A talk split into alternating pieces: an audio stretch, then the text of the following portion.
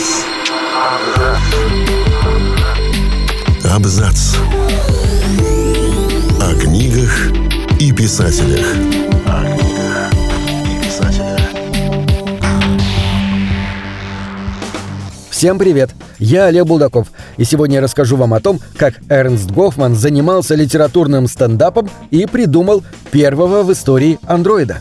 Рассказываем о жизни и творчестве Эрнста Гофмана, автора сказок и мрачных рассказов. Он хотел быть великим композитором, но стал писателем, чьи книги прятали от детей. Эрнст Теодор Вильгельм Гофман родился 24 января 1776 года в Кёнигсберге. Его отец Кристоф был адвокатом королевского суда, при этом начисто лишенным амбиций. Он работал кое-как и больше любил пить вино и сочинять музыку. Мать звали Луиза. Она была склонной к порядку женщины, которую очень заботили приличия, правила и мнения окружающих. Такой разницы в характерах брак не выдержал. Когда Гофману было два года, его родители развелись. Воспитанием Гофмана занимались бабушка и дядя по линии матери. Они не любили перемен, все время сидели дома и общались только с родственниками. Гофман рано открыл в себе музыкальный талант. Каждый день он садился за фортепиано и упражнялся. В 13 лет уже исполнял композиции, которые сам сочинил. В 1805 году он даже сменил имя Вильгельм на Амадей в честь своего кумира Моцарта. Но, несмотря на страсть к музыке, Гофман покорился воле семьи и начал изучать право в Кёнигсбергском университете. Студентом он ходил только на обязательные занятия и ни разу не посетил лекции уже знаменитого Иммануила Канта, который преподавал в том же университете. Гофману вообще не была свойственна почтительность и преклонение перед властью, лидерами и статусами. Он винил в этом свое детство, в котором у него не было авторитетов. Всю жизнь Гофман мучился от неспособности жить согласно нормам общества и вместе с тем не мог игнорировать их. Ни одному из занятий Гофман не отдавался целиком, часто переезжал в другие города. Вел себя так, будто не был ни в чем заинтересован, кроме музыки. Большую часть жизни ему приходилось совмещать работу чиновника и занятия искусством. Он работал судебным следователем и государственным советником, а по ночам предавался творчеству. В итоге он остался чужим и для коллег-чиновников, и для людей искусства. Единственной стабильной точкой в его жизни была жена Михалина, бодрая и хозяйственная полька. Сам Гофман ласково называл ее Мишей. По настоянию родственников он должен был жениться на своей двоюродной сестре Минне, но сбежал от этого брака к Мише. С ней он жил небогато, особенно после того, как Пруссию заняли войска Наполеона. Лишенный должности и зарплаты чиновника, он пытался зарабатывать на жизнь сочинением песен, рисованием и музыкальной критикой. Шли годы, однако во многих своих занятиях он оставался дилетантом. Талантливый рисовальщик, он не зашел дальше карикатур и любительских декораций для театра. Не достиг высот в качестве дирижера и режиссера театра. Ранние успехи в музыке не сделали из него блестящего пианиста и композитора. Гофман хотел стать равным Моцарту, Бетховену и Глюку. Но опера «Ундина», его главное музыкальное творение, сейчас интересно только историкам музыки как первый образец романтической оперной драматургии. Зато тексты о музыке ввели его в литературу. Он начинал печататься как рецензент и музыкальный критик. Писал о Гайдне, Моцарте и Бетховене. Первая его новелла была опубликована в музыкальной газете и была признанием в любви к музыке Кристофа Глюка. Гофман не достиг высот как композитор, но блестяще понимал музыку. Его идеями вдохновлялись Роберт Шуман и Рихард Вагнер. Шуман смог воплотить в жизнь взрывные музыкальные фантазии, которые Гофман приписывал Иоганну Крейслеру, персонажу своего романа «Рассуждение Катамура». Вагнеровская идея музыкальной драмы, в которой слово и звук сплетены воедино, развивала мысли Гофмана из эссе «Поэт и композитор». 23 марта 1820 года Гофман получил записку от Бетховена. В ней великий композитор благодарил того за хорошие рецензии. Литература давалась Гофману легко, потому что он не относился к ней серьезно. Свои новеллы и сказки он считал просто источником заработка. Без изнурительного груза амбиций писатель работал быстро и свободно, но очень небрежно.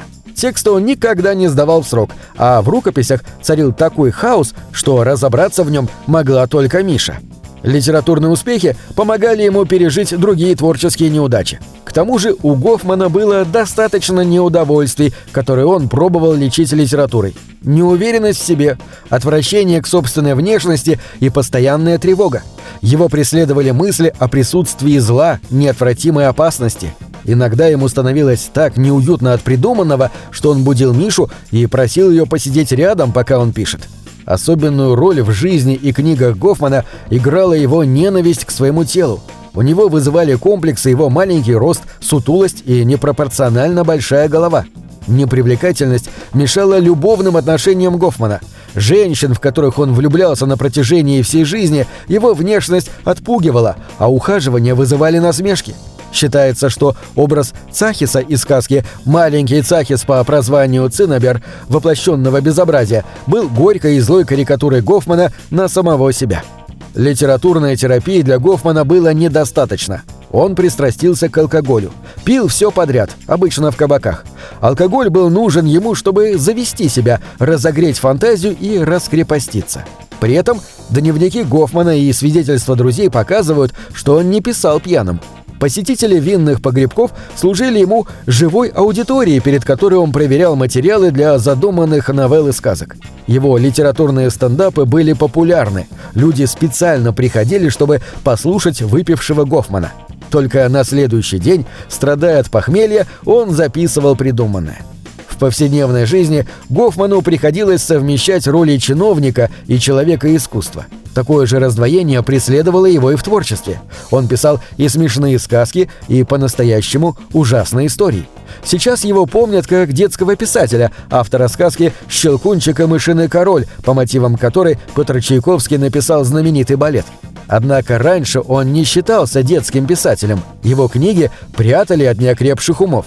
Его смелые фантазии часто опережали свое время. Он придумывал ходы и приемы еще не существующих жанров.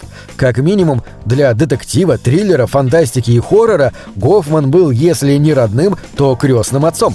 Лучшим доказательством этого служит новелла «Песочный человек» из сборника «Ночные этюды».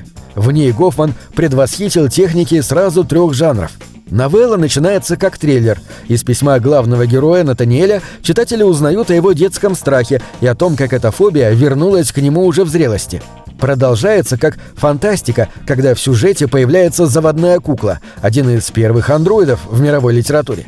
Завершается «Песочный человек» чистым хоррором. За свои открытия Натаниэль платит сначала разумом, а потом и жизнью.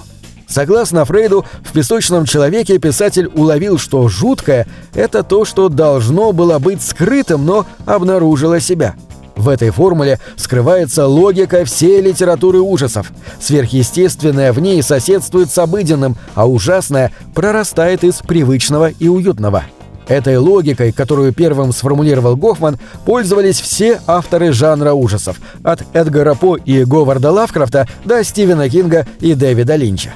Современники жадно читали новеллы Гофмана, а редакторы боролись за право опубликовать его новые тексты. Журнал, в котором появилась новелла «Мадемуазель де Скюдери», пользовался такой популярностью, что разбогатевшие издатели отправили писателю вместе с благодарственным письмом 50 бутылок вина.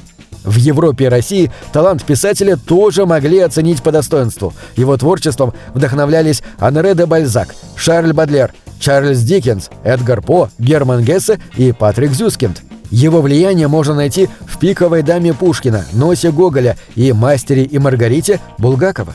Свой последний законченный рассказ «Угловое окно» он писал под диктовку. Его героя, старого писателя, потерявшего способность двигаться и наблюдающего за жизнью из окна, Гофман писал самого себя. Паралич, который зимой уложил писателя в постель, захватывал все его тело. К апрелю он уже не мог пошевелиться. Одни специалисты причиной паралича видят амиотрофический склероз, а другие – злокачественную опухоль. 25 июня, в день смерти, Гофман хотел продолжать диктовку. По словам друзей, последними словами писателя была просьба перевернуть его в постели лицом к стене. На этом все. Читайте хорошие. Книги —